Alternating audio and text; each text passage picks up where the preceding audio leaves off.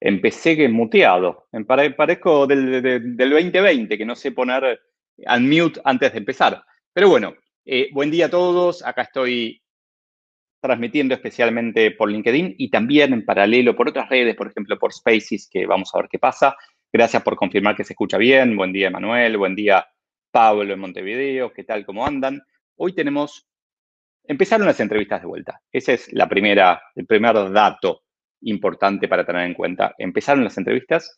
Hoy con una entrevista distinta, una entrevista tal vez un poco más planeada, con un tema más concreto, pero la idea es aprender. La idea, como siempre, es que aprendamos juntos y hoy vamos a aprender de un tema muy especial, que es, que es cercano, digo, que está de moda, que es este loco que se llama Elon Musk, eh, pero no quiero que hablemos de Elon Musk en sí, sino de la lógica detrás. Claro, se fumó un porro en un podcast. Ah, vamos, no, no quiero hablar de eso. No, no me interesa. Tal vez hay algo de liderazgo detrás que pueda ser interesante. Lo dudo, pero bueno, tengo a alguien muy especial esperando acá para conectarse que tiene la particularidad de eh, haber recibido, es como el amigo de Elon Musk que en Argentina, ¿no? Recibió un tweet, una respuesta a un tweet de parte de él que, bueno, una historia interesante. Después, tal vez, si hay tiempo, le podemos pedir que, la cuente. Pero bueno, voy a, sin más prolegómenos, voy a invitar entonces a la pantalla a, Gaby. Eh, Gaby eh, comparte conmigo el defecto de ser economista, emprendedor. Tiene una virtud que es él corre. Yo odio lo aeróbico. De hecho, mi, mi personal le dije, obligame a ser aeróbico.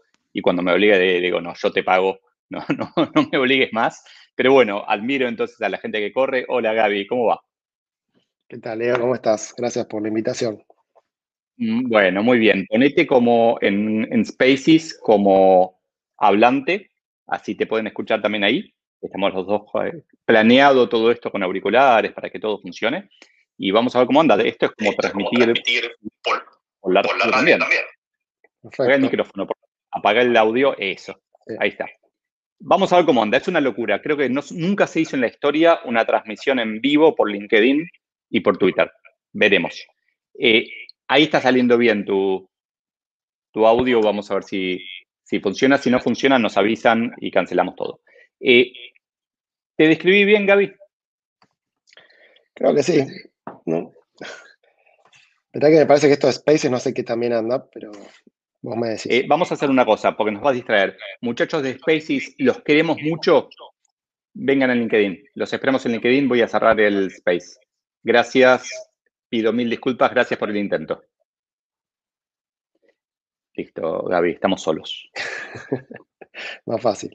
Viste que dos cosas al mismo tiempo es difícil para, los hombres eso. Terrible, terrible, sí, sí, sí, pero bueno, acá, acá lo intentamos por lo menos. Eh, podemos contarle a nuestros nietos que el primero fue tres minutos en vivo de, los dos.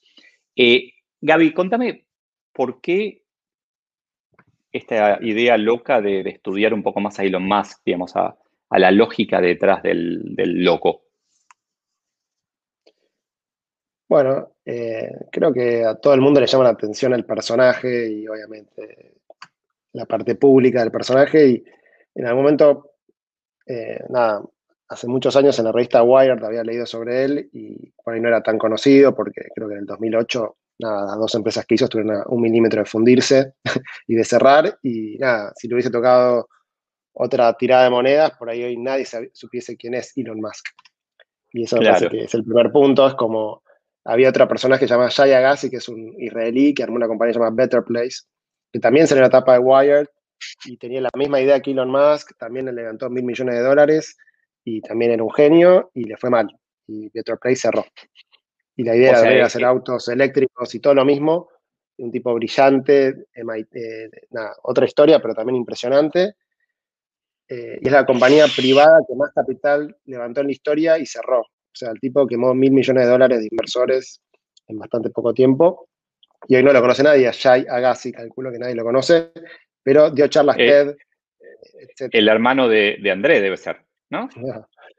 Eh, está en el libro de Startup Nation de, sobre Israel, bueno, muy, muy conocido en su momento y hoy no lo conoce nada. Entonces, como que siempre traté de identificar estos personajes que bueno, finalmente ahí lo, viste este chiste de que la diferencia entre un genio eh, y un loco es que al final al genio le fue bien. Eh, entonces eh. me pareció interesante y lo empecé a seguir y, nada, leí sus libros y bueno, leo un poco lo que, lo que hace en general, así que sobre todo tratar de aprender qué cosas me sirven a mí de lo que hace él. Ese es un poco el punto. Perfecto. Y solo para dar un poco de contexto a, la gente que nos estaba mirando, eh, vos te graduaste de licenciado en economía, trabajaste un poco de economista, pero después emprendiste, creaste una compañía. Eh, ¿Fundiste alguna? No, no, no sé si fundiste alguna compañía, pero creaste y vendiste, eso seguro. Sí, seguramente me mandé algunos mocos en el medio, pero. bueno, y ahora estás. Perfecto. Después de, crear la compañía, la vendiste y ahora estás en, en, la compañía adquirida, digamos. Sí, tal cual, digamos, es como una, historia, digamos, tengo 39, empecé a trabajar a los 19, apenas terminé el secundario, así que son 20 años de hacer cosas, la mitad, si querés, como economista, mientras que estudiaba en la facultad, eh, en el Banco Central, en consultoría, en la oficina del FMI, en Asset Management, todo lo relacionado a finanzas, estadísticas, números y análisis, y la segunda mitad, eh, bueno, hay dos compañías que, hice y la segunda la vendimos. Eh, y la primera regresa se transforma en la segunda, así que bueno, muchos aprendizajes en el medio. Y estos últimos tres años ya dentro de una corporación muy grande, así que con experiencia también de la corpo, así que es un poco una, mezcla de cosas que, fui aprendiendo y historias que vienen por ahí. Genial. Déjame que te interrumpa, hago acá un poco de, de parroquiales y saludo a algunas personas. Nicolás, ¿cómo te va? ¿Qué tal Matías de España? Qué lindo tener gente de todo el mundo. Hola Marcos de Chile. Gerardo, ¿qué tal en México? Cape, ¿cómo te va? Eh, hola Juan desde Barcelona, ¿qué tal? Perdón Jesús, dije Juan. Pregunta, después me confirman Nicolás, dice que hay un leve eco, si le sirve de comentario. Eh, imagino que era cuando estábamos haciendo el experimento de Spaces, que yo también lo escuchaba, pero si hay eco, avísennos y vemos si podemos ajustarlo. A veces es difícil y vamos a tener que soportar algunas fallas. Creo que ahora estamos bien de setting. Acá hay alguien que no, me parece el nombre, pero un tema de privacidad de LinkedIn, eso son temas que pasan, pero desde Paraguay, qué bueno. Entonces tenemos gente de muchos lugares del mundo hispano. Eh, a veces aparece personas de, cualquier otro lado, pero bueno, vamos a ver, en este momento tenemos 75 personas conectadas de, en LinkedIn y otras personas. Estamos transmitiendo, no te conté, Gaby, en secreto por una red social que estuvo de moda hace unos años, no sé si te acuerdas, Facebook, ¿te suena? Eh, la hizo un tipo, Mark Zuckerberg. Y, otra más que nunca en mi vida usé, pero que podía transmitir, así que, se llama Twitch. Que, no sé, tal vez alguien está conectado de, Twitch. Mira, hola Manolo, Galicia presente, conectado vía Facebook. Fantástico. Jorgelina, desde Vicente López, bienvenida, gracias. Acá Florencia, desde Buenos Aires, vamos Buenos Aires todavía. Franco de Rosario, perfecto. Entonces, Gaby, eh, economista, emprendedor, mucho eh, a tus 39 años pasaste por muchos lugares, curioso claramente, y te interesó Elon Musk, contaste esta comparación entre Elon y Agassi y cómo eh, los dos podrían haber sido Elon, los dos podrían haber sido Agassi, y uno fue exitoso y el otro no lo conocemos.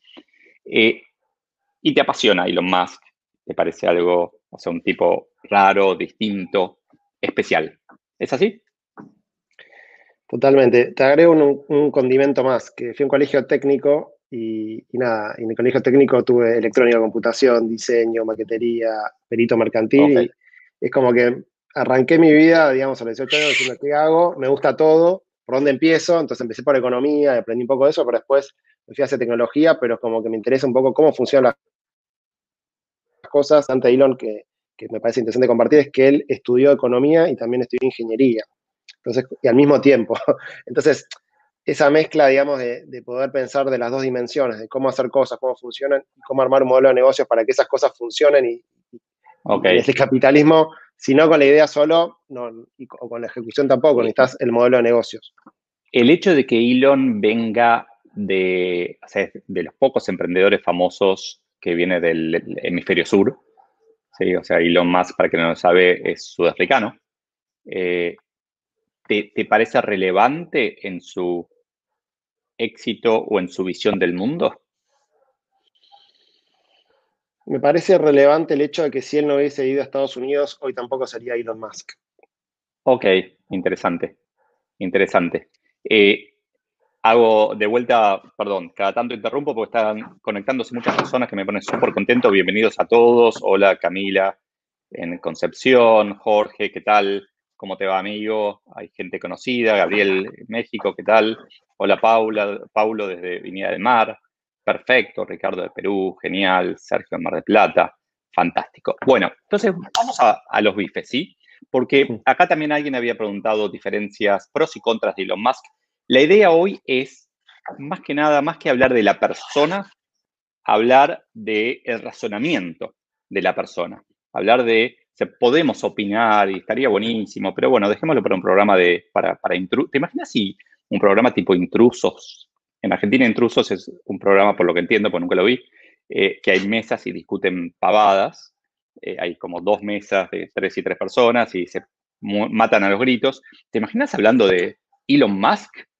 Eh, un programa de televisión así a la, una, a las 12 del mediodía, una, dos de la tarde, en vivo. Bueno, para eso está Twitter, ¿no? 24 horas.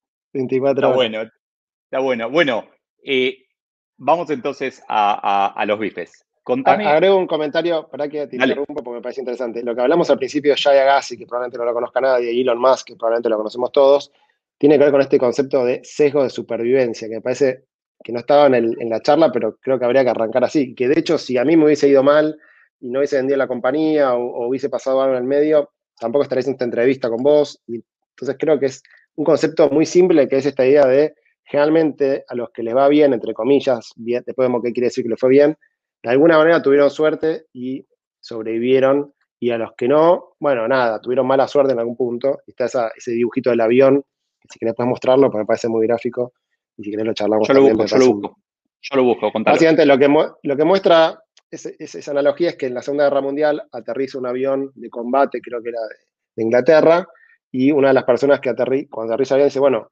este avión tiene agujeros por todos lados en el, ala, lo que hay que hacer es que hay que reforzar el ala en todos los lugares donde llegaron los agujeros, porque mira eh, lo que pasó, etcétera. Entonces lo agarra un tipo que sabía algo de estadística y le dice, no, es exactamente al revés. El problema son todos los aviones que no aterrizaron por los demás lugares del avión donde si le pegaba una bala el avión se caía. Entonces lo que hay que reforzar es todos los lugares donde no hay eh, rasgos de balas en, este avión. espérame, espérame, espérame. Lo estás explicando muy rápido y no me estás dando tiempo siquiera para, subir la imagen, pero lo estás explicando muy rápido. Entonces, contame de vuelta.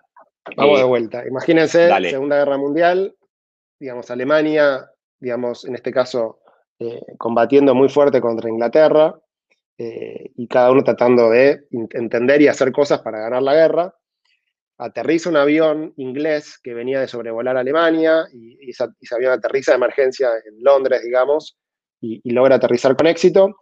Y de repente, bueno, llega el avión y, los ingenieros, digamos, del ejército inglés dicen, che, qué bueno que pudo aterrizar este avión, viene muy golpeado, le, dieron con toda, a ver qué podemos aprender de este avión para hacer aviones más resistentes y ganar la guerra. Entonces, lo primero que dicen es, che, hagamos un avión que sea muy resistente en todas las zonas rojas donde tuvo impactos de bala, porque lo que va a evitar es que le lleguen esos impactos de bala y el avión sea más resistente. Espérame, entonces, lo que, a ver, tiene sentido. El avión llegó con agujeritos, sobrevivió, pero llegó con agujeritos en uno de ellos. Pongamos algo maduro ahí para que no, le hagan agujeritos ahí, en la punta de las alas, en el cockpit, ¿no? Exactamente. Y ahí, digamos, aparece alguien que sabía un poco de estadística y, seguramente era más eh, senior en el, ejército y dice, no, no, muchachos, esto es exactamente al revés que como lo están pensando. Que hay un sesgo de supervivencia. O sea, este avión que aterrizó pudo sobrevivir a la cantidad de disparos que le habrán tirado y otros aviones no resistieron y cayeron. Entonces lo que hay que ver son las zonas donde no tuvo impacto de bala, porque quiere decir que en esas zonas fue letal el impacto de la bala. O sea, si te pegaron ahí, donde no está en rojo, si te pegaron en el motor, si te pegaron en la cabina, si te pegaron en determinados lugares, el avión cae. O sea, no hay forma que aterrice. El avión no llegó nunca, eso decís. Entonces, entonces eh, a ver, apliquemos eso a, la vida hoy, porque ninguno de nosotros es eh, analista de, aviones de combate. Pero cuando miramos, a ver si yo lo entendí, cuando miramos a Mark Zuckerberg o a Steve Jobs, que los dos son súper exitosos, fue uno, el otro es, y los dos dejaron la universidad. Los dos fueron aceptados en universidades súper exitosas, pero la dejaron. Uno podría decir, para ser exitoso hay que eh, eh, dar examen, entrar a Harvard o a Stanford, pero después hay que dejarla, porque eh, sería algo así. Es exactamente así. Acá está el libro de Elon. Si lo hubiese ido mal, uy, no sé si se ve. Si lo hubiese ido mal, no estaría, no hubiesen hecho el libro. O sea, le hicieron el libro solamente porque aterrizó con su avión o con su cohete. Y está relacionado directamente con el primer tema que queríamos charlar, que es esto de first principles o, principios fundamentales. ¿Está bien? Que es básicamente no pensar por analogía. O sea, no porque Elon Musk hizo, hizo esto o Mark Zuckerberg hizo esto, entonces si yo hago esto me va a ir bien. Eh, entonces, no hay que pensar por analogía, sino que hay que... Dale. Espérame que tengo algo mágico. Mirá lo que voy a hacer, ¿eh? Dale. Impresionante. Qué, calidad, ¿eh? qué velocidad. Impresionante, la, totalmente. Es más, vamos a hablar un poquito acá entre las letras, a ver cómo, cómo anda. ¿Qué quiere decir esto de no razonar por analogía? Que aparte lo enganchaste perfecto con lo que veníamos hablando, así que maravilloso.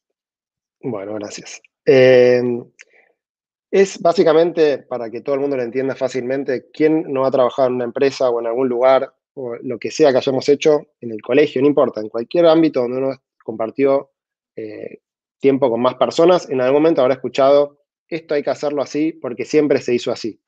¿no? ¿Quién no lo escuchó alguna vez? podemos preguntar en la audiencia, calculo que todos alguna vez lo escuchamos. Pueden contestar. Eh, un, dato de la un dato importante. Tenemos un delay con, con, la audiencia, entonces nosotros vivimos en el futuro para ellos, así que tardan 20 segundos, 30 segundos en poder poner un comentario acá abajo diciendo Sí, yo lo escuché. De hecho, me encantaría escuchar formas en que escucharon esa frase. Yo siempre uso, siempre lo hicimos así, pero debe haber otras formas. Pero claro, en las empresas pasa esto. Como lo hicimos así, lo tenemos que repetir. Claro. Y esta idea de principios fundamentales o first principles en realidad tampoco es de Elon Musk, es cómo funciona la ciencia en general, la física en particular, que se hacen una serie de preguntas. De ¿Por qué esto es así? cómo, está compuesto un átomo, o sea, cómo, cómo funcionan las cosas, o si querés ir más para atrás en el tiempo, eh, solo sé que no sé nada. Entonces, replantearse todo de cero, que seguramente la tenés esa filmina también, eh, pensar las cosas desde cero y a partir de eso empezar a decir, bueno, ¿de qué está compuesto este problema eh, y cómo lo podemos solucionar? Obviamente que esto hay que... Perdón, dale, dale. tomo nota acá de un tema importante, dijiste la palabra filmina que, es una señal de que naciste en el siglo XX. Pero me lo quedo para, no lo voy a, lo dije, lo dije en voz alta, perdón, hay un tema, lo estaba pensando. Fue una, fue una ironía también hacia en realidad. fue un poco irónico el comentario.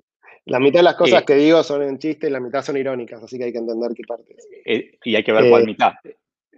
Exacto. Pero volviendo al anterior, trato de llevarlo a lo más fácil y a lo más básico. Si quieren, hablamos de Elon Musk, el ejemplo de cómo hizo este chabón para sacar, digamos, un cohete y que despegue y que vuelva a aterrizar. Versus cómo se hacía hasta ahora, que lo tiraban para arriba, explotaba en algún momento y nada, el costo de, lanzar un cohete era enorme. Eh, si querés hablo de ese ejemplo en particular y después lo llevamos a, algo básico todos los días. Dale. O sea, esta idea de pensar por principios fundamentales o, para ponerlo en criollo, no razonar por analogía, tiene que ver con esta anécdota que, le pasa a él cuando, bueno, el tipo vende su compañía, que era PayPal, creo que cobra 300 millones de dólares, era en el 2002, se va con los amigos a Rusia y le dice, acompáñame que tengo una idea espectacular, voy a comprar un cohete. Les paga a los amigos primera clase, viajan a Rusia, llegan a Moscú, los atienden unos comandantes de la Unión Soviética, así, digamos, militares, los llevan a un lugar súper secreto, les muestran un cohete que Rusia no estaba usando y que lo podían vender, toman vodka, empiezan a reírse, no sé qué, y le dicen, bueno, este cohete vale 60 millones de dólares y te lo puedes llevar. Él había cobrado 300, creo que 60 le parecía bastante, y no sé si confía mucho tampoco en el cohete. Bueno, resumen, nada, el viaje termina un poco mal, los rusos se enojan, no le gusta que el tipo fue ahí, al final no lo compró, veo que se termina escapando de Moscú, se suben a un avión y se van. En el vuelo de vuelta, imagínate todo el mundo ya súper cansado, habían tomado mucho alcohol, vodka, durmiendo, y el tipo, según cuenta la historia, saca una hoja, saca una virome y empieza a hacer unos cálculos y dice, 60 millones de dólares por este cohete. ¿Cuánto cuesta hacer este cohete? O sea, ¿cómo puede ser que este cohete valga 60 millones de dólares? O sea, no hay un mercado de cohetes donde uno va y lo compra. Hay pocos países que lo hacen y pocos que lo venden. Empieza a los números y le da que en materiales, teniendo en cuenta todos los materiales necesarios para hacer un cohete, en combustible y demás costos, no puede costar más de 5 millones de dólares hacer un cohete. Hace los números, dice cuánto aluminio tiene, cuánto hierro tiene, cuánto cuesta el gas, este, cuánto cuesta el otro gas, eh, metros cúbicos necesarios, hace toda una cantidad de cuentas matemáticas, pero al final del día P por Q y llega a un número superestimado de 5 millones de dólares. Entonces dice, bueno, voy a intentar por 5 millones de dólares, voy a intentar hacerlo yo. Y ahí arranca SpaceX, porque él no quería ponerse a hacer cohetes. Él lo dice, prefiero comprarlo hecho que hacerlo él. Y después cuando sigue razonando de esta manera como principio fundamental, se da cuenta que en realidad el costo bajaría muchísimo más si ese cohete es reutilizable. Entonces, si esos 5 millones de dólares, uno pone esos 5 millones de dólares, hace un cohete y después los puede volver a bajar a la Tierra y lo puede volver a usar. Y si quieren pensar ahora sí por analogía, porque ahora me parece que cuando uno viaja, digamos, no sé, a Nueva York, se toma un avión, el avión aterriza y uno se baja del avión. Ese avión vuelve a despegar y vuelve a Buenos Aires. Imagínense el costo de un pasaje de avión si cada vez que uno aterriza en New York, eh, acto seguido, el avión se destruye. ¿Cuánto costaría viajar en avión? Sería imposible viajar en avión. Costaría, no sé, un millón de dólares cada ticket. Entonces, lo, que vos decís es que, a ver, eh, estábamos acostumbrados a hacer las cosas de una manera, que es Rusia, Estados Unidos, China y algún otro país construyendo cohetes que los tiran y después se, destruyen. Eh, el tipo este, un, outsider, alguien que viene de afuera con una visión distinta, llega y dice, che, pero esto es carísimo. Y lo que hizo fue desarmarlo en, papel y armarlo de vuelta con, con, la tecnología actual, porque también eso es importante. O sea, seguramente hizo cambios relevantes en, cómo producirlo y en los materiales, etc. Eh, Acá viene otro tema, que es de Peter Thiel, que es el socio, es el socio de Elon Musk en, PayPal. Hicieron juntos PayPal y además fue el principal y primer inversor de Facebook, bueno, otro tipo de otra, de otra liga, que habla de zero to one o de 0 a 1. No alcanza con hacer las cosas un 10% mejor, que sería el pensar por analogía vos para hacer algo realmente que tenga impacto necesitas que sea 10x, o sea, 10 veces mejor que lo que existía antes. O sea, los cohetes que hizo él en SpaceX no son 10% más eficientes que los cohetes que se hacían antes, son 10x más eficientes. El costo de enviar un cohete para SpaceX creo que ganó todos los contratos con la NASA porque nadie le puede competir. O sea, la tecnología es realmente 10 veces mejor que la que existe hasta ahora. Ok. Y eso es otra, otra parte de, la receta, digamos, si querés. supongamos que Elon Musk eh, en vez de ir a Rusia, iba a un local de Blockbuster un sábado a la tarde y se encontraba con que Arma Mortal 18 estaba en faltante porque ya era sábado a la tarde. Sábado a la tarde ya se le alquilaron todo. Eh, lo que vos decís es que en vez de pensar en, ok, voy a poner un show, un local de Blockbuster, así tengo las películas yo, lo que dices es, ok, ¿qué es lo que necesita la gente? O sea, va, va, va al fondo. ¿Qué la gente no quiere una película, no quiere un DVD. Quiere ver la película. Entonces va y hace un Netflix. ¿Sería algo así? Digamos, estoy inventando, ¿no? Estoy mezclando todo. La, historia del fundador de Netflix tiene que ver con lo que decís vos. El tipo va un sábado a la tarde a Blockbuster, alquila la película, la lleva, se la lleva a la casa y después se olvida de devolverla y le cobra una multa enorme. Entonces, la verdad que el tipo dice, ¿cómo? Y se da cuenta que el negocio de Blockbuster es cobrar multas. O sea, tiene un poco también una vuelta a rosca y dice, bueno, ¿cómo puedo hacer? Y en realidad el Arman arranca mandándolos por correo los DVDs, bueno, toda otra historia. Pero también es como que repiensa todo el negocio, es, es un buen ejemplo porque, digamos, es como por correo un DVD, yo quiero ir a buscarlo rápido, bueno, después eso terminó siendo online y hoy todos usamos Netflix. O sea, con después también evolucionó la idea. en ese momento la tecnología era mandarlo por correo y después se pudo transmitir online. Pero tomando estas cosas, entonces, eh, acá tenemos 100 personas mirándonos. ¿Qué, fra, o sea, ¿qué aprendizaje, qué, pueden, qué, podemos decir dentro de la empresa? Esperamos un cachito que acá voy a, mira, tengo, habíamos preguntado, siempre lo, hicimos así, Eh, mira, acá Nicolás dice algo interesante, tal vez no lo preguntás, uno lo asume y no cuestiona, es un dato fundamental. No es solamente que siempre lo hicimos así y la gente te dice, no, lo, no lo cambies porque es, no. Si me permitiste, cuento una historia, cuento una, una historia mía personal muy cortita al pie y que no tiene nada que ver con hacer cohetes, pero para que sea más fácil de digerir. Mi primer trabajo, les conté, fue una consultora, eh, en la entrevista a Martín Lustó, yo terminaba eh, el secundario, tenía 19 años recién cumplidos, y me dice, bueno, tu trabajo son cuatro horas por día, cargar a mano de una planilla de Excel unos números que venían en unas guías NOP en papel, había que tipear todos esos números en un Excel, y te va a llevar cuatro horas por día porque la chica que estaba antes, que ya era economista, le llevaba cuatro horas por día, así que esa es la pasantía que puedes hacer y te va a venir bien porque estás estudiando economía, bueno. Primer día de trabajo, agarro la guía NOP, cargo en el Excel, segundo día hago lo mismo, tercer día hago lo mismo, cuarto día hago lo mismo. Ya la segunda semana me había eh, aburrido de hacer eso y me parecía que era muy repetitivo lo que estaba haciendo, entonces me puse a buscar una manera de hacerlo diferente. Y no encontraba mucho, porque esto fue en el año 2000, eh, Internet no era lo que era ahora, pero bueno, dije, esto tiene que estar en algún lado, Banco Central, página web, está hecha en Flash, bueno. Después de un par de días encontré en el Banco Central un link que me llevaba a bajar un archivo CSV, bueno, y ahí estaba toda la información. Entonces, a las pocas semanas de entrar a mi primer trabajo como pasante, fui a ver a mi jefe, en ese momento era Pedro Lacoste, que después fue viceministro de Economía, etcétera. Le digo, Pedro, ¿cómo estás? Tengo dos noticias para darte, creo que las dos son buenas. La primera es que nos vamos a ahorrar de pagar la suscripción de Guía NOP, que valía muchísimo dinero por mes. Y la segunda es que de las cuatro horas por día, creo que tres horas y 55 las puedo dejar libres para ayudarte en otra cosa. Y hacer este trabajo me va a llevar cinco minutos, que es lo que transformaba el CSV en el Excel. Y nada, es una neta personal muy simple, no tiene nada que ver con Elon Musk, pero digo, como uno cuando empieza a hacer algo se da cuenta que probablemente se puede hacer mejor que lo que uno está haciendo. Lleva un tiempo hasta que uno lo logra y después cuando lo logra, bueno, hay que dar ese salto y tomar ese riesgo porque también podía salir mal. Tengo muchas ahí cosas para, para tomar. Primero, está buenísimo esto, no existen las cosas 10% mejor. Porque, a ver, yo estudié dactilografía, ¿sí? escribo a máquina, si, si practico un poco, voy a escribir muy rápido y podría haber tipeado esos datos a puesto más rápido que vos. Los hubiera hecho 10% más rápido. En vez de 4 horas, hubiera hecho 3 horas 50, 3 horas 20.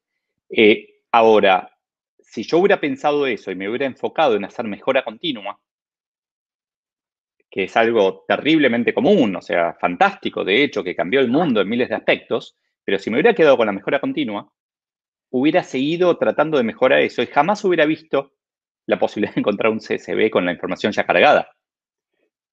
Entonces, eh, por un lado veo eso, pero veo otra cosa más. Vos, durante ese periodo, seguiste tipeando el ex, esos datos, la IANOP. Seguiste haciendo el trabajo rutinario y, o sea, dedicaste más de cuatro horas por día. Probablemente sí. Eh, te cuento otra, si querés, más, más avanzada. Eh, si tenemos tiempo, la cuento también cortita, pero por ahí sirve de ejemplo.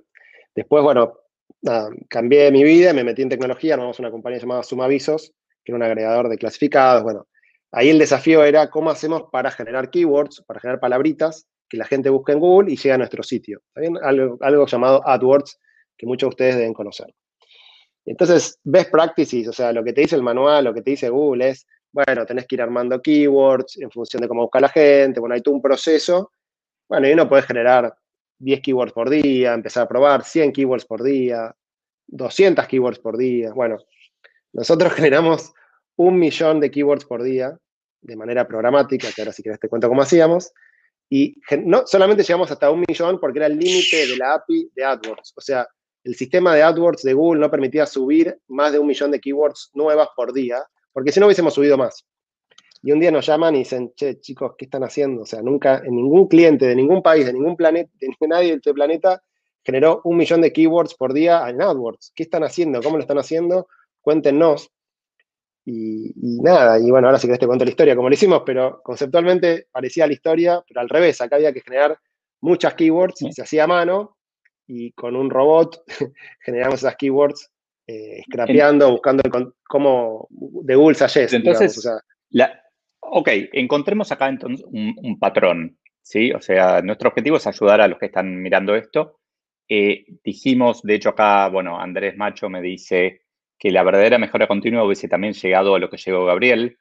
Lo podemos discutir un día, Andrés. Yo creo que el, foco excesivo en la mejora continua no permite qué. O sea, esa es la pregunta. No, no, más allá de la discusión, pero ¿qué cosa es lo que permite que un Elon Musk vea un cohete y diga, lo voy a, no, no, lo voy a comprar, lo voy a hacer yo? O que un Gabriel vea un trabajo rutinario y diga, destruyo. Dime ahí la palabra clave me parece que es riesgo.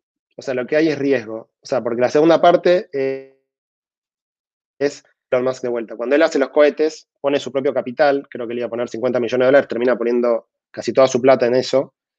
Ya tres cohetes le explotan. Y ya no tenía más plata y le quedaba un solo lanzamiento más y en ese cuarto lanzamiento le fue bien y probó que el sistema funcionaba. Ahora, también le podía ver igual en ese cuarto lanzamiento, hoy eh, SpaceX no funcionaba, no existía y Elon Musk no lo conoce nadie. Lo que digo es, hay que tener, en ese momento tenía suficiente dinero para financiar esto y suficiente aversión, al, eh, propensión al riesgo para estar dispuesto a perder todo ese dinero, perder su reputación y quemar cuatro cohetes que exploten en el aire. Entonces, la palabra ahí creo que es riesgo. ¿Cuánto riesgo uno puede o quiere tomar? Entonces, a ver, yo asocio el riesgo en algunos casos, dado todo, o sea, de economista a economista, que teris paribus, todo lo demás constante, a mayor edad, menor amor al riesgo. ¿Sí? O sea, los jóvenes se tiran en paracaídas, los viejos no nos tiramos en paracaídas, a todo, todo igual. ¿Es razonable eso? Pero mira, mira, mira Jeff Bezos, que no es tan joven, que claro. el tipo más rico del planeta, ahora quiere ir al espacio y probar su propia cápsula. Está bien, pero me estás haciendo, me estás haciendo trampa porque yo estoy hablando de un caso general y me estás hablando de la excepción que obviamente, eh, de hecho Jeff Bezos dice, a mayor tamaño de empresa, mayor riesgo tiene, es absurdo en, la concepción corporativa tradicional lo que dice, cuanto más grande es la empresa, más riesgos tiene que correr. Cuando las corporaciones, fíjate, las megacorporaciones cada vez ponen más abogados, más controles, más estructura para no correr esos riesgos. Entonces, el tema es, si tenemos que ser amantes del riesgo, vos en ese momento no tenías mucho que perder. Elon Musk tal vez sabría que si perdía, tenía mucho que perder, porque podría haber perdido, de hecho entiendo que, que pidió prestado, que vivió en la casa de un amigo, tiene esas historias, pero se tenía confianza. La mamá era rica también, ¿no? eso ayudaba. Pero, ¿qué, qué puede hacer eh, la persona común, estándar, que dice, estoy en Blockbuster y nadie lo ve? ¿Sí? esto se, estoy en Blockbuster y uso Netflix en casa. ¿Y cómo no se dan cuenta? ¿Cómo se hace desde dentro? O sea, ¿qué aprendemos de Elon Musk para llevar adentro de la compañía? Bueno, creo que el tema este de principios fundamentales o preguntarse las cosas, creo que es un buen ejercicio, ¿no? ¿Por qué estamos haciendo esto? ¿Se puede hacer de otra manera? Bueno, hagamos un experimento. Eh, veamos en chiquito si esto se podría hacer de otra manera y si vemos que avanza. Eh, en realidad lo que terminan haciendo las compañías grandes es digamos, tenemos Blockbuster, tenemos Kodak, tenemos todas estas que cuando empiezan innovando, llegan a un tamaño y después dejan de innovar, que es lo que decís vos. ¿Cómo hacen para seguir innovando? Bueno, o la empresa desaparece porque viene un competidor y le gana, Netflix, Blockbuster, o adquieren a un competidor chiquitito que está innovando más rápido que ellos. Si querés Facebook con WhatsApp o Facebook con Instagram, compran empresas que, que, que de alguna manera se dan cuenta que están haciendo algo que ellos no pueden o no hacen, y las adquieren para ellos quedarse con ese nuevo, esa nueva innovación, con ese nuevo 10X. Porque es muy difícil como empresa grande estar todo el tiempo haciendo 10X y, realmente tomando el riesgo. Tenés que tener una forma de pensar como Elon Musk, tenés que tener un CEO que tenga esa capacidad eh, para hacerlo, porque si no, los incentivos son no lo hagas. Contratá IBM, digamos, para llevarlo a un lenguaje corporativo. Eh, de hecho, me ha pasado que no importa quién contratamos, pero fue IBM, que alguna vez contratamos a, una empresa solamente por la seguridad que nos daba que, mira qué absurdo, ¿no? Si fracasábamos, no era nuestra culpa. Ese era el, o sea, nuestro objetivo era minimizar el costo de fracasar. Entonces, sabíamos que teníamos un proveedor A, que era una, una startup, que programaban, que eran buenísimos, pero que si fracasábamos, éramos el, manager, era el, loco que, ¿cómo te vas a arriesgar a contratar a unos desconocidos? Y después estaba IBM, que los veíamos que les estaba costando muchísimo ponerse al día, no importa IBM, cualquier empresa, ¿no? Perdón, o sea, admiro IBM, es una empresa maravillosa. Pero después estaba otra empresa que decíamos, wow, eh, no son tan buenos, no, no, son tan cercanos, pero si los contrato y fracaso, ah, no, pero yo contraté esta empresa. Ahí, ahí me parece que uno, esto que hablábamos antes de los principios fundamentales, uno no puede estar todo el tiempo haciéndose preguntas, che, ¿me voy a bañar ahora o me voy a bañar después? Eh, no sé, voy a pasear el perro ahora, paso después. Si no, uno se vuelve loco. Entonces tampoco podemos usar eso todo el tiempo y las empresas tampoco pueden todo el tiempo tomar riesgo en todo. Me parece que ahí está el criterio de, bueno, hay momentos, hay decisiones, hay cuestiones que vale la pena parar la pelota y replantearse, che, esto hay que hacerlo así o hay que hacerlo así. Entonces, si vas a contratar un software para, no sé, telefonía IP y no es tan importante, bueno, contratá al, IBM que sea, no va a cambiar mucho si es 10X o 10% porque es para hablar por teléfono y nada más. Ahora, si estás hablando del core business, algo que puede cambiar tu negocio, en el caso de Elon Musk era la clave, era que estos cohetes sean más baratos y sean reutilizables. Ahí me parece que hay que pensarlo realmente bien y hacerse estas preguntas. Perfecto. Ahora. charlar hoy que era el tema de. Dale. Que era el tema de Unit Economics. Eh, espérame, espérame, antes de meternos en, de abrir. Muy lindo todo lo que decís, es hermoso. Elon Musk fue y era build versus buy, ¿no? El concepto este de qué hago, compro este, lo que sea, ¿no? Que de hecho te pasa cuando, cuando haces pan de masa madre, ¿no? O sea, lo podés hacer en casa o lo podés comprar afuera. Y la verdad, empieza la cuarentena, hacemos todo pan de masa madre, después lo compramos afuera porque el valor que nos da es distinto. Ahora, Elon Musk tiene Tesla, ayer lanzó el, Plate que, todos queremos comprar, eh, pero tiene una corporación. Tiene muchos billones de dólares después de, emitir bonos y más acciones y qué sé yo en, caja, creo que lo bueno lo recompró.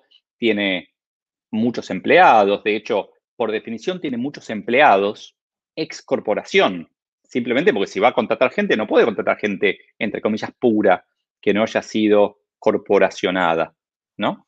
Entonces, mi pregunta es, esto que contás de Elon, es muy lindo porque es exitoso y está de moda. En 20 años, Elon, o sea, Tesla, puede ser General Motors. Sin desmerecer, bueno, desmereciendo un poquito General Motors, sí. ¿Puede ser una empresa exitosa del pasado? Bueno, podemos mirar eh, el caso de Apple, si querés, donde, digamos, llamemos Steve Jobs, Elon Musk, el tipo revoluciona las computadoras, revoluciona los teléfonos celulares, bueno, todo lo que ya sabemos, muere, no está más Steve Jobs hace muchos años, hace más de 10 años, y viene Tim Cook a reemplazarlo con un espíritu más corporativista, más, bueno, 10% de mejora, no 10x. La empresa sigue siendo exitosa, es una empresa que más vale en el planeta, pero no sé vos, yo no veo mucho, me compro el nuevo iPhone y es un 10% mejor que el anterior, la cámara es un poco mejor, la batería dura un poquito más. No sé si va a salir un, iPhone, eh, un iPhone entre comillas nuevo sin Steve Jobs. O sea, la compañía sigue avanzando, siguen haciendo cosas, pero me parece que son mejoras incrementales. Y ahí está el gran tema que es la figura del founder, esta persona que toma riesgos, que cuando no está, bueno, en un momento Ford estaba Henry Ford, que es como Elon Musk en Tesla Después Ford pasó a ser una marca más de autos. Entonces, la pregunta es, ¿cómo haces para sostener esta cultura de innovación y esta idea de first principles y tomar riesgos cuando ya el founder no está más liderando la compañía? Y ahí tiene que ver con la cultura que dejes en la compañía, que es otro capítulo y se puede hablar un montón también de eso. Pero la respuesta eh. es, si en X años la empresa va a ser una empresa más de autos. No, no creo que logre ser porque hoy hay alguien tomando decisiones que, probablemente sea él y su equipo, que sería muy difícil tomarlas si eh, el founder o el CEO tendría una personalidad más tradicional. Genial. Eh, entonces, llevándolo a lo pequeño, suponte que tenemos a alguien acá en la audiencia, que estadísticamente tiene que haber muchos porque por algo estamos invirtiendo el tiempo en escucharnos, que dice, quiero ser un mini, un melón, ¿sí? Melón es a partir de ahora la definición de un mini eh, Elon, melón. Eh, quiero ser un melón. Quiero hacer algo distinto, que es un poco usar un CSV cuando todos tipean en un keypad numérico, ¿no? Eh, ¿Qué debería, o sea, hay oportunidades en las empresas, en las corporaciones de ser melones? Yo te doy vuelta la, la pregunta eh, la gente tiene ganas de hacer, eh, de repensar las cosas, de ir al jefe y proponerle algo nuevo, de tomar, entre comillas, algún tipo de riesgo, o uno está más tranquilo en el día a día, eh, siempre es así, lo seguimos haciendo así. Es un poco un tema de actitud, me parece, ¿no? Y si esa empresa da también el contexto y la cultura para tomar riesgos y para hacer esas preguntas. Pues si es una empresa que no te lo permite y vos trabajás en esa empresa, no sé cuánto vas a poder modificar las cosas. Ahora, si es una empresa que, hay espacio para hacer estas cosas, bueno, estaría buenísimo poder hacerlo. Perfecto, está bien, pero eh, a ver, estoy, estoy también poniéndome, repensando mi historia, ¿no? En donde algunas veces propuse cosas ridículas, algunas veces me logré implementarlas, ¿no? Digamos, pero ¿cuál sería la clave? Porque si yo iba a mi jefe y le decía, che, yo quiero hacer lo que hace, yo quiero hacer un melón, no va a andar. Creo que, la, creo que es un poco esta idea de tomar riesgos, pero tener cuidado que si sale mal, no, no mueras. O sea, podemos tomar riesgos dentro de la compañía, pero esos riesgos de alguna manera tienen que estar, no sé si medidos o acotados y por eso esta idea del startup, ¿no? El startup es cómo haces con la menor cantidad de recursos para probar una idea buena antes de llevarla a producción. Y por eso muchas compañías grandes terminan comprando compañías chiquitas, porque internamente no lo pueden hacer. Es la forma de, autodesafiarse, ¿no? En vez de desafiarse de dentro, compran al desafiante. ¿Por, qué, ¿Por qué OLX compra Properati? El otro día me preguntaba alguien. Bueno, es una buena pregunta, porque tienen, esos tipos tienen miles de empleados, miles de millones de dólares en efectivo, o sea, tienen todos los recursos que uno necesitaría para hacer lo que tengan ganas de hacer. Pero de repente hay una startup con un par de pibes, bueno, y están haciendo algo y, los quiere comprar. Y uno dice, pero ¿por qué compras eso si vos lo podés hacer? Bueno, por varios motivos. Uno es que ganas tiempo. Estos pibes ya lo hicieron y ya funciona. Y ya hay algo de tracción. Entonces ganas tiempo. Vos como corporación hasta que activas la máquina para hacer algo, lleva tiempo. Segundo, como corporación, probablemente no se, te va a costar más caro, porque al final tarda más tiempo, entonces te cuesta más caro. Y tercero y principal, tampoco sabes si te va bien. Porque vos hasta que lo haces, lo pones en mercado y funciona, bueno, los otros ya estaban haciendo cosas, con lo cual tenés como un tiempo en el cual hay un, gap donde no llegás más. Entonces, dado todo lo anterior, decís, bueno, lo compro y listo. Eh, y obviamente estás trayendo talento, estás trayendo tecnología. Entonces, además. Ok, me imagino ahí para, para, un día que dibujemos juntos un como build versus, o sea, comprar versus construir, porque las los dos tienen pros y contras, en definitiva. Eh, ahora, déjame, hago una pausa parroquial. Hay, tengo un, visitante nuevo que es Manolo, que está en Facebook y está poniendo comentarios espectaculares, pero largos. Así que si alguien quiere leerlos después con, atención, eh, me entendés lo que digo. O sea, nos taparía la cara si yo lo leyera. Y la verdad que son para pensar. Entonces, están en Facebook, también los pueden ver ahí. Manolo, te invito acá a LinkedIn y a, hacer, y a todos a hacer comentarios eh, más cortitos, como para los tiempos del vivo. Así los puedo leer y los podemos comentar porque están súper, súper interesantes. Eh, volviendo, entonces, eh, una de las cosas que aprendemos de, Elon es que el tipo, a ver, alguien que viene de afuera puede ver cosas que alguien de adentro no ve, puede desafiarlo, de hecho, muchas veces pasa con los consultores, ¿no? Que contratamos un consultor para, para que nos challenge, para que nos desafíe.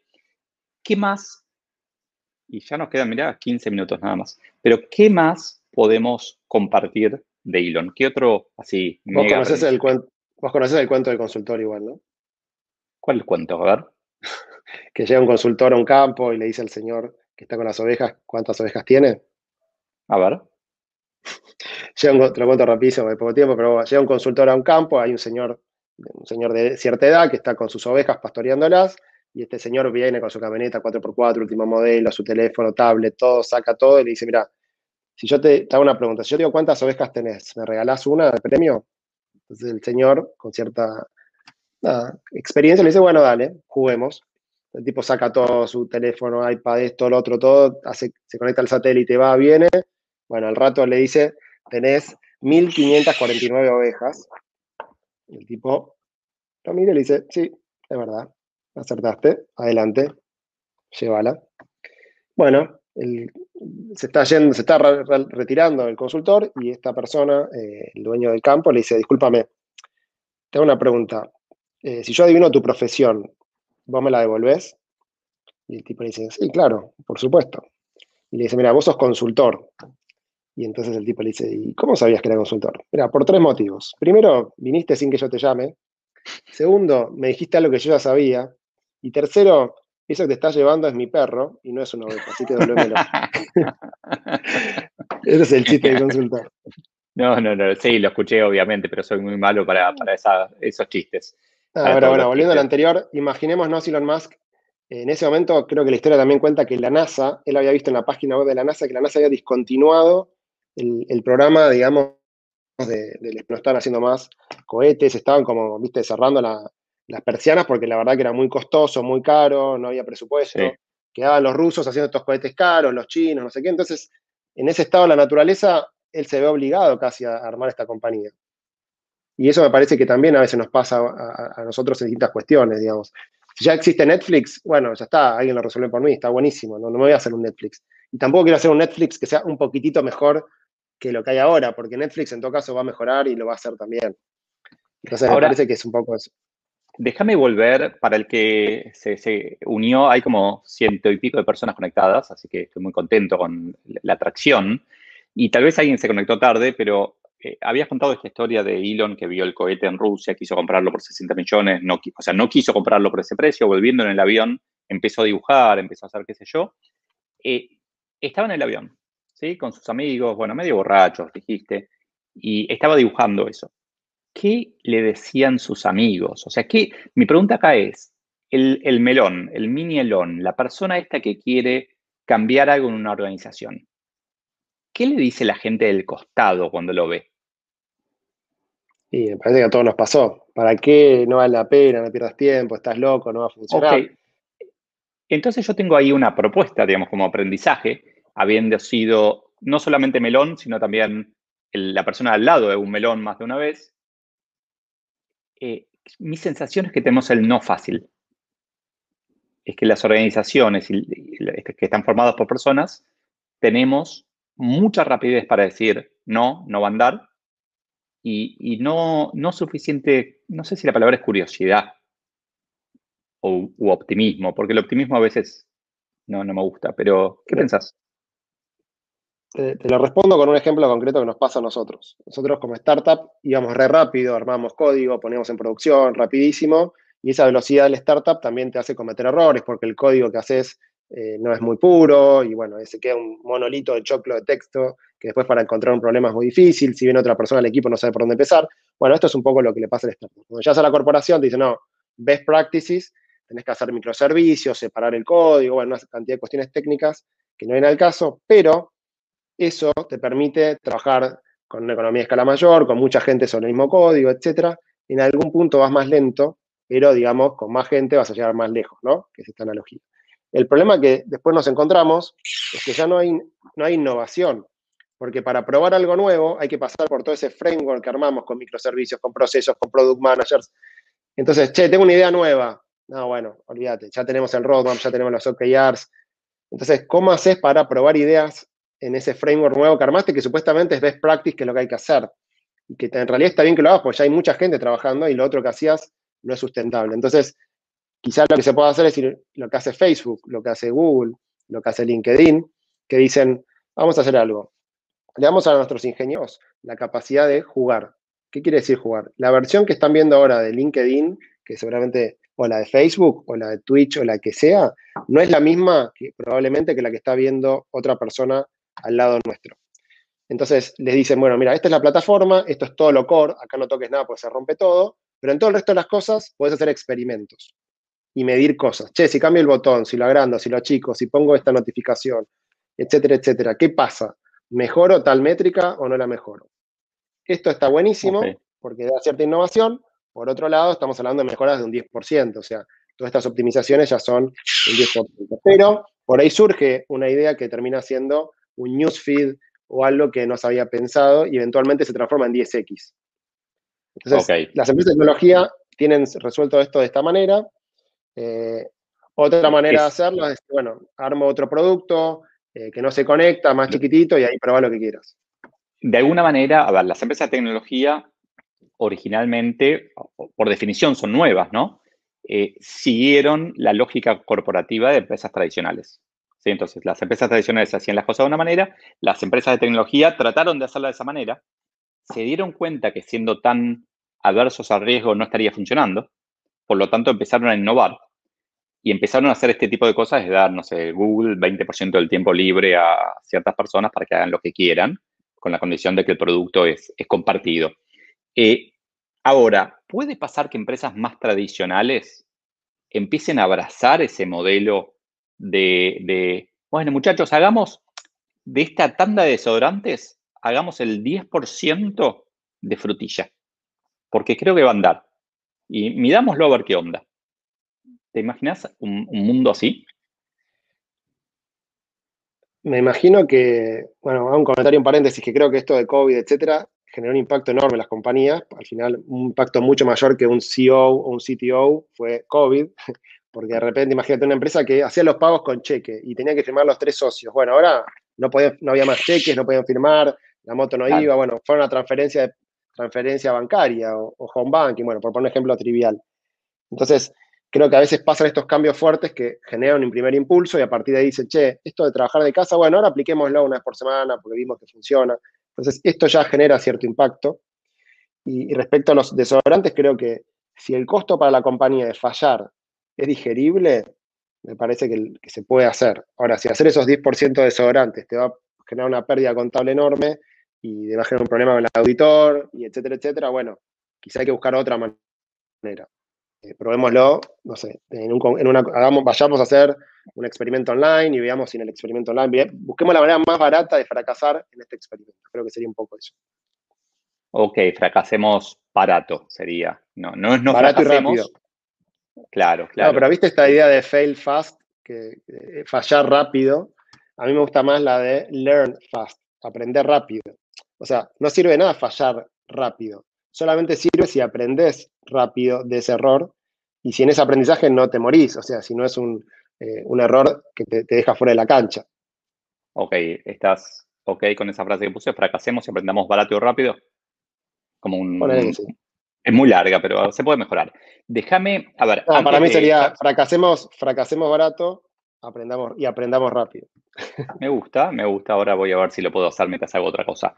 Eh, antes, ya enseguida vamos a cerrar. Quiero preguntarle al público, empezamos esto y la verdad es que hablamos más de lo que esperábamos, teníamos más contenido para compartir. Entonces, la, quiero preguntarle al público si hacemos una segunda edición, que serían dos semanas, para seguir profundizando en qué podemos aprender de Elon para nuestro día a día y que me lo vayan comentando acá en, los comentarios, así tomamos la decisión con, con Gaby. Sería el viernes 25 a la misma hora.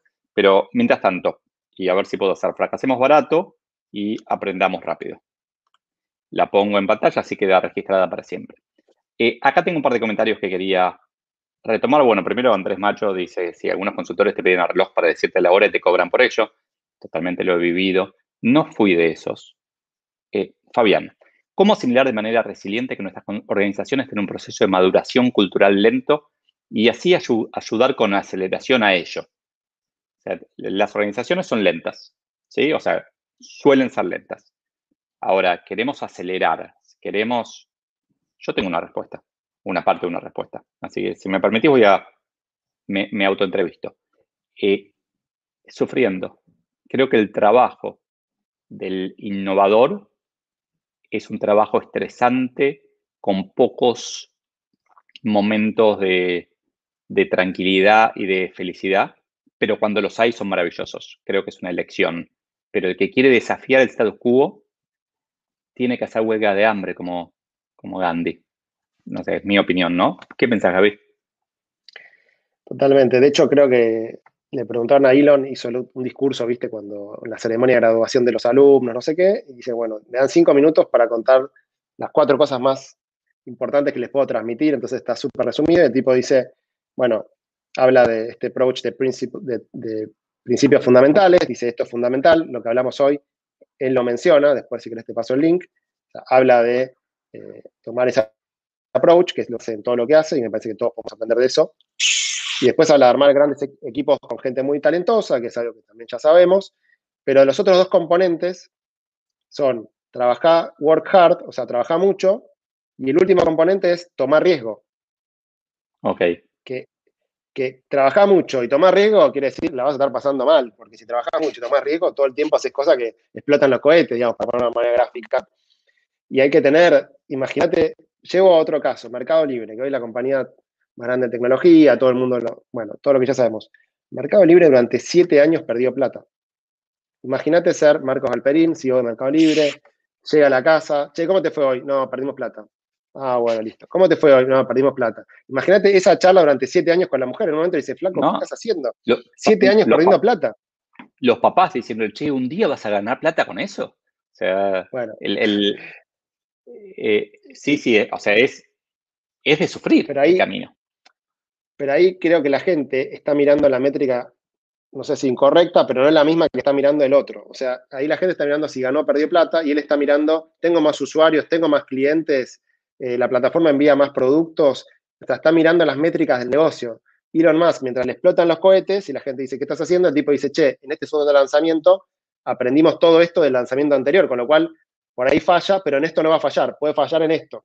Y en el segundo lanzamiento, entonces al final falló en otra cosa. Y en el tercero, en todo esto no falló, falló en otra cosita más. Y ahí anduvo. cuando ya terminaron entonces, de resolver todo.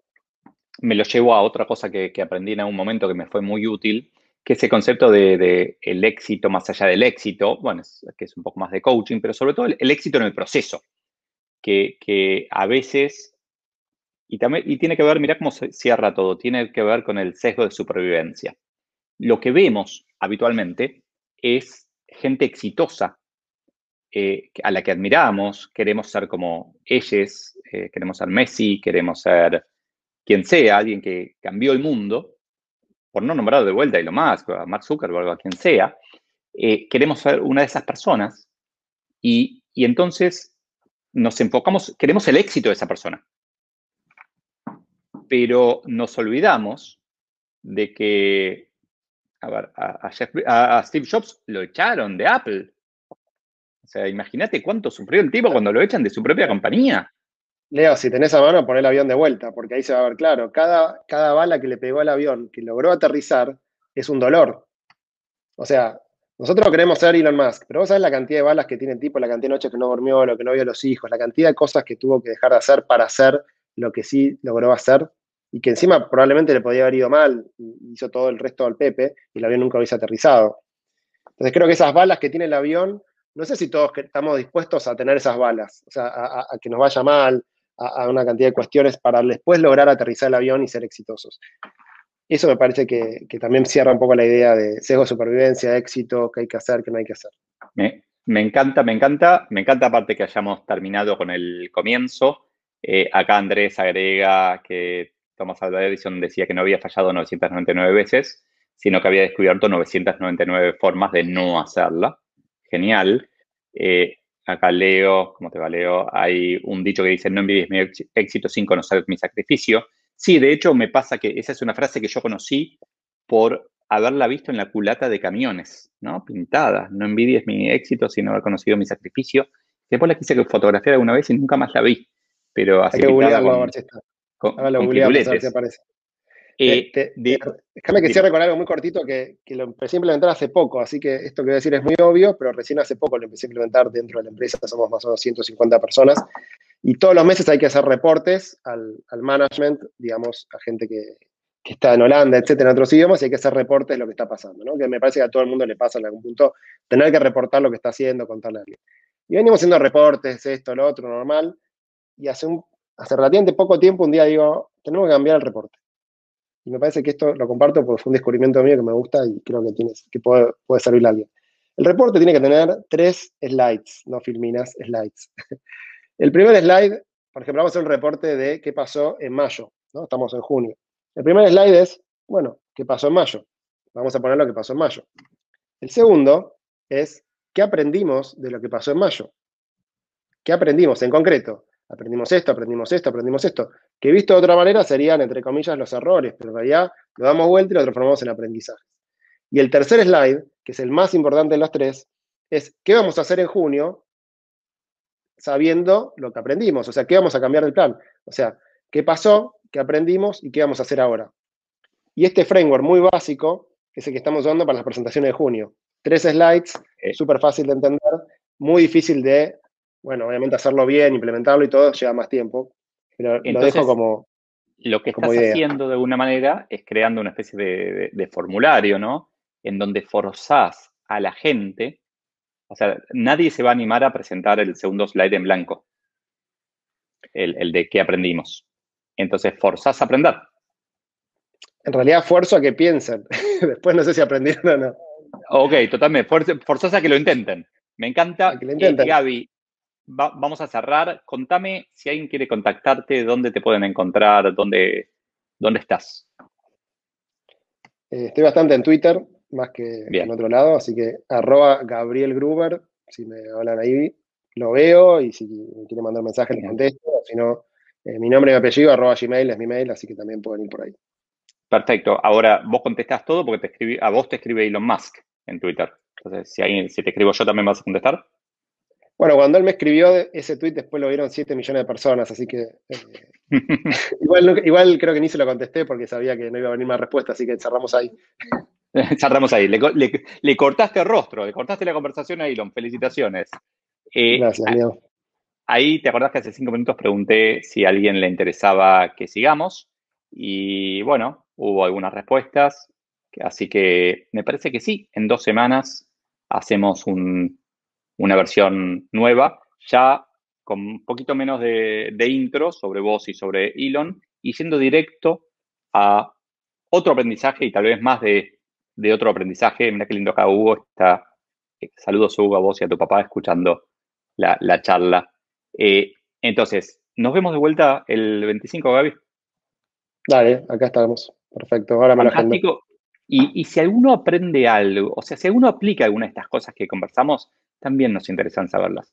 Así que escríbanos a Gaby Twitter o, o, Gmail, gabrielgruber.gmail.com eh, o escríbame a mí, pero cuéntenos porque nos ayuda a pulir lo que compartimos, ¿no? Saber, nuestro objetivo es generar un impacto, es que las cosas del otro lado cambien, así que saber qué cosas cambian o incluso saber que no cambia nada también nos va a servir para, para seguir.